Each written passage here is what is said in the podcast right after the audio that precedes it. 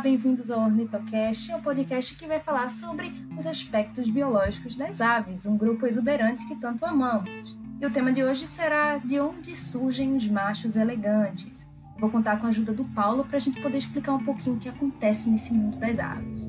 Né? E aí, Paulo, tudo bem? Olá, Laísa, tudo bem? É sempre um prazer participar aqui para a gente falar sobre esse assunto muito interessante, que é a beleza das aves de uma forma bem geral. A gente sabe que Existem muitas aves onde o macho ele apresenta cores muito exuberantes, muito chamativas na natureza, e a gente não sabe como que isso surge evolutivamente. A gente também sabe que esses machos eles são únicos porque as fêmeas da própria espécie elas não apresentam umas características semelhantes muitas vezes. E a isso a gente dá o nome de dimorfismo sexual, que é quando um organismo macho apresenta alguma característica diferente da fêmea ou vice-versa.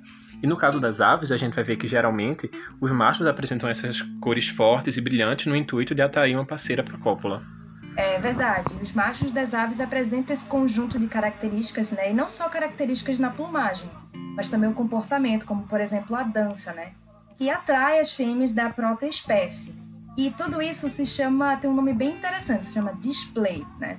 É o display dos machos. Então, cada macho ele vai fazer tudo o que for possível nesse processo de corte para que chame atenção, né?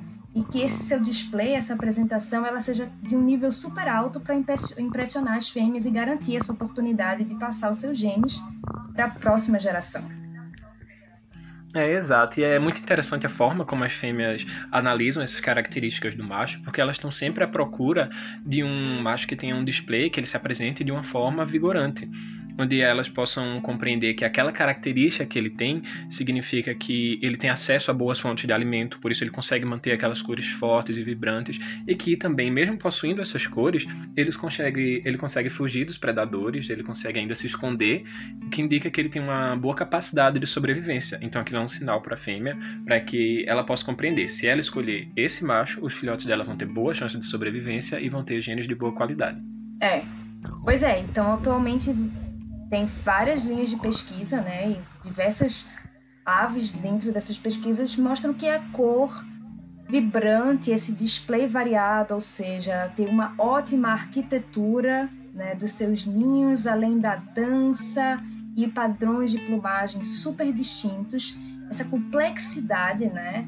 Ele vem intrigando esses pesquisadores aí por muito tempo? De como as espécies evoluíram através do tempo e adquiriram essas tonalidades diferentes, super ressaltadas, né? Brilhantes. E aí a gente consegue, é, pode considerar que essas características vieram de um ancestral basal, né? Em que existiam penas que já eram características para esse display e que não necessariamente estava só envolvida com o voo. Essas penas também tinham outras características, como por exemplo o display sexual, além da camuflagem, né? E esses estudos trazem cada vez mais uma, uma força para essa hipótese sugerida nesses estudos recentes aí. Tem também exemplos né, que corroboram essa ideia de que as penas elas não estavam só envolvidas com o fator de proteção, com o fator de isolamento térmico. A gente tem hoje espécies de aves, como por exemplo as garças brancas, que apresentam penas em sua plumagem que só nascem em determinado período do ano para que ela use no processo de corte, para que faça ali parte do display daquele macho, aumentando o fitness dele para que ele possa conseguir uma ou mais de uma parceira para o acasalamento, né, garantindo um sucesso maior para o futuro genético do seu indivíduo mesmo, para a próxima próxima geração. É, a gente também tem uma, tem teorias né, hoje que apontam para o surgimento dessas características que em algumas espécies, como as espécies do gênero Tangara, que são bem evidenciadas, são cores muito fortes, com padrões de cor extremamente variados. E o que leva a dúvidas como como aquilo ocorreu, como aquilo surgiu dentro de um gênero, dentro da espécie, dentro de um complexo de espécies. E a teoria mais aceita atualmente é a de seleção sexual, onde as fêmeas elas vão estar escolhendo ali os machos que tenham cores mais fortes, cores mais vibrantes, e os machos com cores mais opacas, cores mais pálidas, que não estão sendo selecionados sexualmente, eles vão deixando de passar seus genes adiante. E conforme a geração vão se sobrepondo, conforme os indivíduos vão se reproduzindo, e esses indivíduos são aqueles com cores mais fortes, essas aves elas vão tender a fixar dentro da população essa característica. Os machos que nascerem posteriormente, eles vão ter as características dos machos que reproduziram em estações anteriores. E se aqueles machos de estações anteriores foram os mais coloridos, a próxima geração vai tender a ser mais colorida e assim sucessivamente. Por isso que hoje, depois de um período evolutivo que as aves já têm passado, né, há mais de 60 milhões de anos, a gente pode ver que existem espécies onde as gerações já se sobreporam e essa seleção sexual atuou de uma forma muito grande, causando hoje a existência dessas cores muito vibrantes e muito fortes. Perfeito. E aí, além disso, a gente pode até pegar o gancho e falar um pouquinho sobre as espécies que têm essa coloração de macho e fêmea meio que trocadas, né? Os papéis são invertidos, até porque até onde se sabe, quando esse, há essa inversão de papéis, é porque a, a seleção da cor está mais envolvida com o sexo competitivo. Então, por exemplo, as fêmeas de Phaloropus, né, que é o Phaloropo aí de bico fino, por exemplo, elas, as fêmeas elas têm o papel de preservar o território, de lutar contra o é, é, para defender o território e no caso os machos é que ficam com a responsabilidade de incubar os ovos e de criar os filhotes. Então existe essa reversão do papel associada à competitividade e a coloração segue esse padrão. Contudo, nem tudo há é, na, na, regra. Na verdade, na regra sempre há exceção, né? E aí existem fêmeas com cores que são bem chamativas e brilhantes, bem mais chamativas e brilhantes que dos machos. É, como é do papagaio é, Eclectus, e que esses papagaios eles acabaram ficando muito em evidência durante muito tempo, né? Pesquisadores é, vieram a colocar bastante evidência porque, na verdade, embora as fêmeas estejam em destaque por ter cores bem chamativas e brilhantes, que são bem vermelhas, né, e roxas, na verdade, eles não trocam os papéis. Os machos continuam defendendo o território, os machos são verde claros, e as fêmeas continuam incubando os ovos. Só que a, o detalhe do papagaio é que eles incubam dentro de lugares fechados, escuros. Então essa coloração da fêmea ele atrai a atenção de, de para mostrar que aquele ninho já está sendo ocupado, né?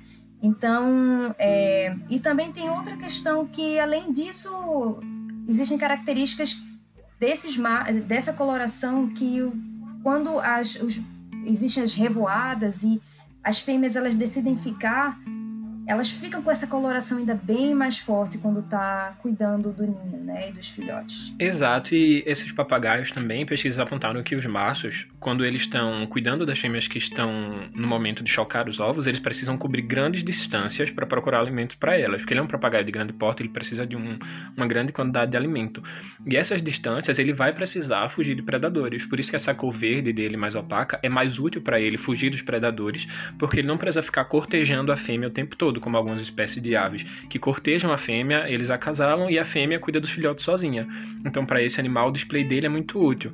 Mas como no caso dos papagaios, eles formam os casais e os machos precisam ficar cuidando da prole em busca de alimento, então para ele, para essa espécie tem sido mais proveitoso, né? As características evolutivas têm sido mantidas por estarem sob pressão de seleção natural, então tem sido proveitoso para essa espécie que ele tem essas cores para fugir dos predadores durante a busca de alimento, por se disfarçar durante a procura de alimento no meio da folhagem.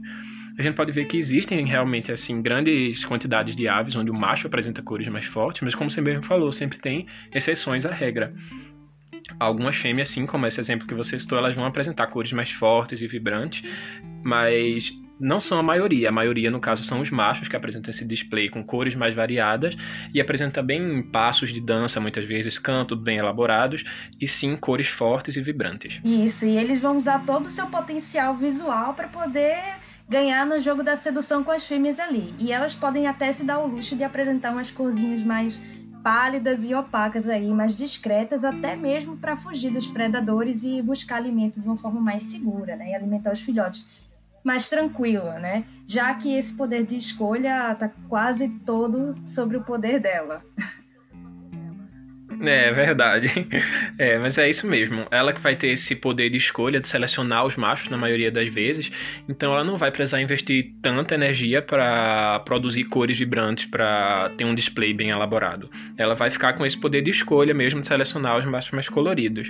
Por isso que é sempre importante a gente ter em vista que na natureza né, não existe uma regra que seja inquebrável imutável é, os belos padrões de aves eles vão ser sempre variados, a gente vai encontrar sempre exceções para essas regras e a gente tem que sempre entender que mesmo que as cores dos machos sejam mais vibrantes ou então as cores deles sejam menos do que as fêmeas, é, sempre existe a beleza na plumagem dela. A gente tem até exemplos de aves que, mesmo com penas que não tenham pigmentos, elas arrumaram formas evolutivas de refletir a luz de certa forma para melhorar no display dela. Então elas têm essa capacidade de encontrar beleza de diversas formas. Então veja só como o mundo das aves é tão variado e hoje a gente só falou de uma partezinha bem pequenininha e resumida e espero que isso tenha esclarecido algumas questões, algumas dúvidas sobre as penas e essa cor e por que os machos são tão elegantes. Muito obrigada, Paulo, por se juntar a mim nesse episódio eu espero que vocês tenham gostado. Se sim, por favor, compartilhe o nosso podcast para chegar ao máximo de pessoas possível e a gente se vê no próximo. Tchau. Tchau, tchau.